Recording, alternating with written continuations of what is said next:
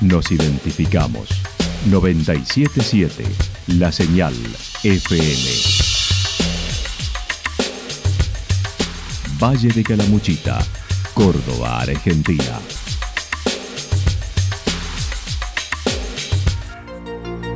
El más completo resumen de las noticias de la región, encontralos todos los días a las 12 y 30, a las 16 y a las 22 horas. Panorama de noticias. Por la 977, la señal FM nos identifica también con las noticias.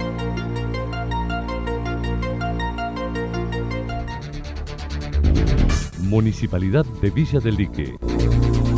Una forma de vivir. Gestión Ricardo Zurdo Escole.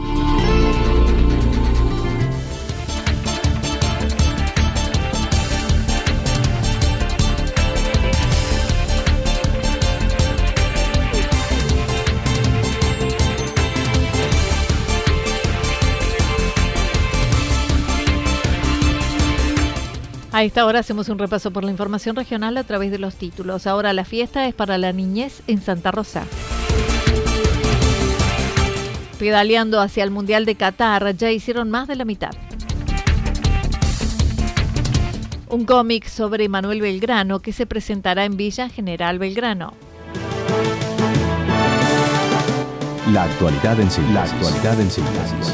Resumen de noticias regionales producida por la 977 La Señal FM. Nos identifica junto a la información. Ahora la fiesta es para la niñez en Santa Rosa. Luego del acto comunitario en homenaje al general San Martín, el municipio de Santa Rosa prepara para celebrar el domingo el festejo dedicado a la niñez. La directora de Desarrollo Social comentó cómo se preparan. Tuvimos la oportunidad de, estar eh, conmemorando esta fecha patria y recuperando espacios, recuperando eh, el territorio, recuperando, poder encontrarnos junto a todos los vecinos también, después de dos años de pandemia. Y bueno, lo de ayer fue creo que muy significativo y como que nos fue preparando para este otro gran evento que va a ser el día domingo, que te cuento, como te decía, atrás de, micrófonos, que estoy rodeada de colores, de tapetas, de brillos y demás, porque estamos ya poniendo y ultimando todos los detalles de lo que va a ser una fiesta muy, muy, muy linda, muy grande, allí en las inmediaciones del Santa Rita, eh, este próximo domingo. Será en el balneario Santa Rita el domingo desde las 14 horas con diversos shows durante la tarde que iniciará con el show de la granja y Solcito Fijo más tarde. El encuentro va a tener inicio eh, a las 14 horas.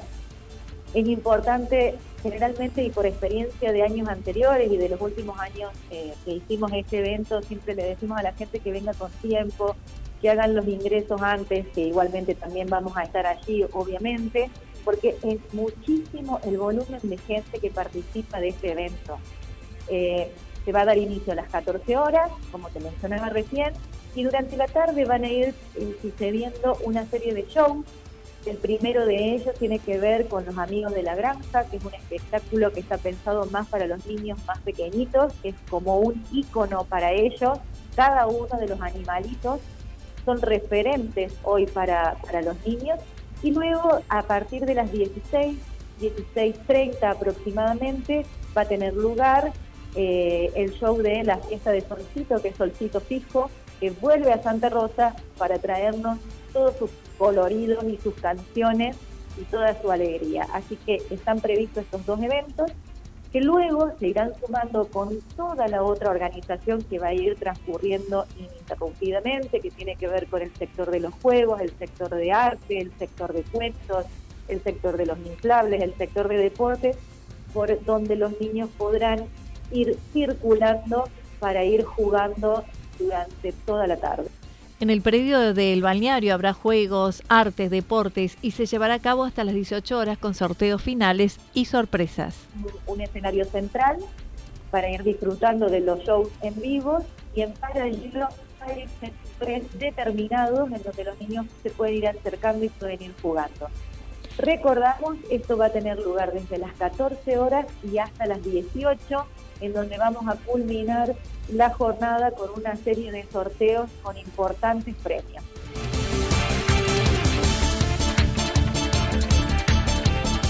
Pedaleando hacia el Mundial de Qatar, ya hicieron más de la mitad. Tres cordobeses viajeros iniciaron un recorrido Córdoba-Qatar en bicicleta el pasado primero de mayo y ya han superado más de la mitad, habiendo alcanzado los 6.000 de 10.000 que se propusieron para llegar al Mundial de Fútbol. Lucas Ledesma inició sus aventuras en bicicleta en el 2014 con viajes a pedal y en el 2019 comenzaron a imaginar esta locura.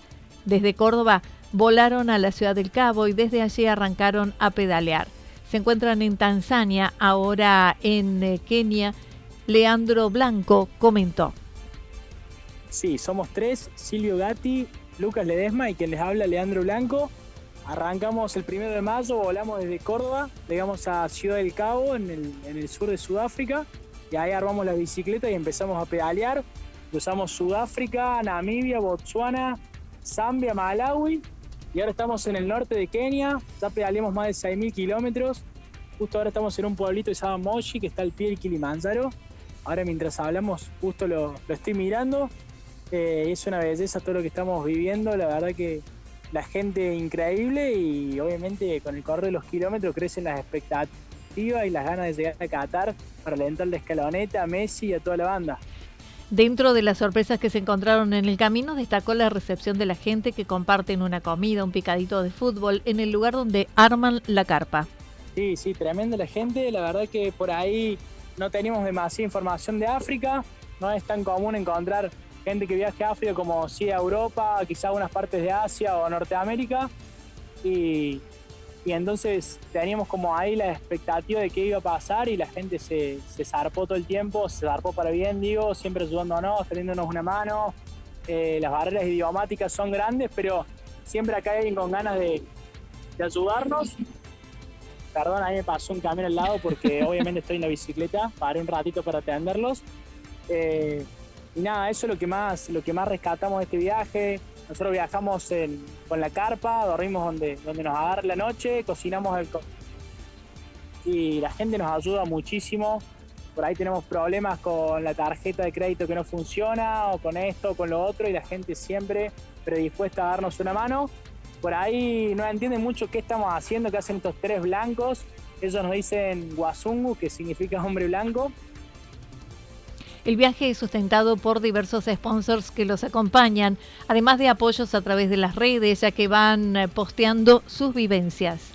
Bueno, eh, en cuanto a, las cuestiones materiales de, equipos, de bicicleta, de ropa y demás, tenemos varias, varias marcas que nos sponsorean, como Benzo Argentina, como Treo, como Xerox. Y, y después pues muchísima, muchísima ayuda de la gente. Eh, tenemos ahí en la cuenta de arroba todo pedal, eh, en la biografía de Instagram, todos los links de, aplicaciones que nos ayudan a, recaudar fondos, cafecito, matecito, y ahí la gente siempre entra, nos deposita, siempre estamos subiendo contenido muchísimo todo el tiempo sobre África, estamos grabando un documental, y entonces como retribución a a hacer viajar entre comillas con nuestras fotos y videos, la gente nos, nos transfiere nos transfiere lo que puede y con esa, como tenemos un, gastamos casi nada en el viaje porque no gastamos transporte, no gastamos para dormir, solamente gastamos en comida, eh, esa, esa pequeña ayuda de la gente nos impulsa muchísimo a seguir pedaleando. Para llegar a la fecha establecida antes del Mundial, pedalean entre 80 y 100 kilómetros diarios, estimando llegarán a tiempo para el Mundial y alentar a la selección no tienen entradas para ver los partidos, según indicó. Y más o menos pedaleamos entre 80 y 100 kilómetros diarios. Hubo días, obviamente, de 130, 140.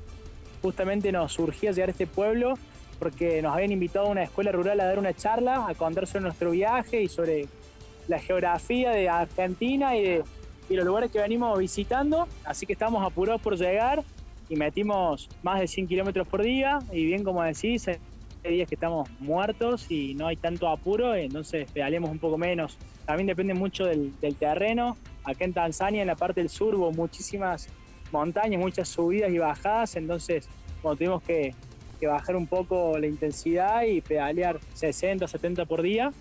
pero sí, venimos acumulando un cansancio bastante fuerte ya. Pueden seguirlos en sus aventuras en las redes como arroba todo a.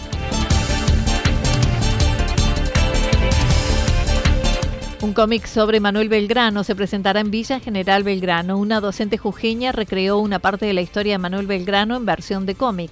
La obra aborda la acción de Manuel Belgrano desde el momento en que creó la bandera nacional a orillas del Paraná hasta que entrega al pueblo jujeño la bandera nacional de la libertad civil, pasando por la épica gesta del éxodo, el combate de las piedras, las batallas de Tucumán, Salta y la reconquista de Jujuy. Así lo manifestó Gabriela Quiroga. Jujeña, vivo acá hace varios años, trabajo también en Secretaría de Cultura, siempre digamos en el ámbito artístico y este, siempre me han gustado mucho los proyectos educativos, además hemos organizado cursos eh, de aplicación del cómic y la historieta en el aula junto con este, distintos docentes, dibujantes de cómics, entre ellos uno de los que dibujó el cómic, que es cordobés, que es Fernando León González, y a partir de eso, y que me gusta mucho eh, estos proyectos educativos, y el conocer toda la parte de Belgrano, surgió la idea de hacer, digamos, una parte de la historia de Belgrano que tiene que ver mucho con la creación de la bandera y cosas que pasaron en Jujuy, pero en formato de cómic, directamente con ese lenguaje, ¿no? Una novela gráfica en realidad es un cómic extenso, no es un libro con ilustraciones, es un cómic es como cualquier libro de, Marvel, de los superhéroes, con ese lenguaje, ¿no? Con viñetas, relatado de esa manera. Fanática del cómic, pensó sería una forma amena de acercar la historia a todas las edades, sobre todo niños y jóvenes, y trabajarlo en las escuelas. Claro, un poco fue esa la intención, porque aparte, bueno, yo soy una gran lectora de cómics, por supuesto, de historietas, yo actualmente trabajo en la escuela de cine, entonces a mí ese lenguaje me encanta, siempre me gustó y siempre me llamó la atención esto de la secuencia, de las imágenes, y eso además genera el interés no solamente de conocer el contenido, la historia, eh, sino también de querer leer, porque a través de eso uno va leyendo las viñetas y entonces y es un lenguaje además que hoy es popular entre los chicos. Entonces, eh, la verdad que también hicimos un trabajo muy cuidado desde lo artístico, que esté bien hecho. Entonces, chicos, cuando abre el libro le llama la atención y lo quiere seguir leyendo. Yo tengo que el chico y no tan chico, ¿no? mucha gente grande que le gusta el cómic, gente de culto que le gusta leer, también le ha gustado mucho el material y, y bueno, y un poco fue esa la intención, ¿no? Todo este proceso fue de casi tres años con relatos históricos fidedignos, investigaciones, en un proceso de traspaso de la historia al lenguaje de cómic.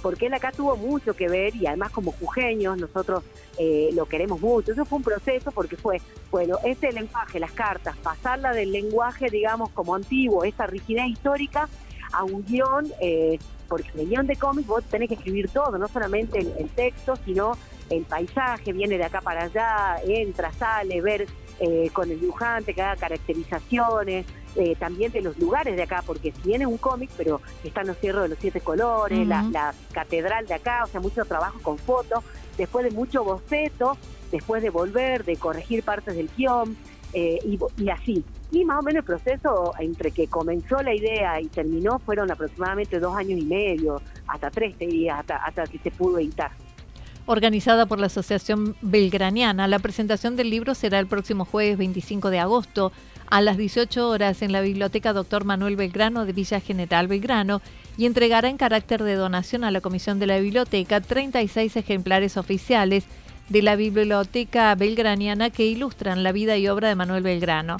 Libros obtenidos por la Asociación Belgraniana al ser reconocida como filial del Instituto Nacional Belgraniano.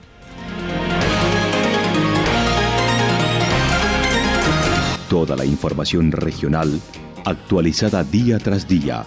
Usted puede repasarla durante toda la jornada en www.fm977.com.ar. La señal FM nos identifica también en Internet.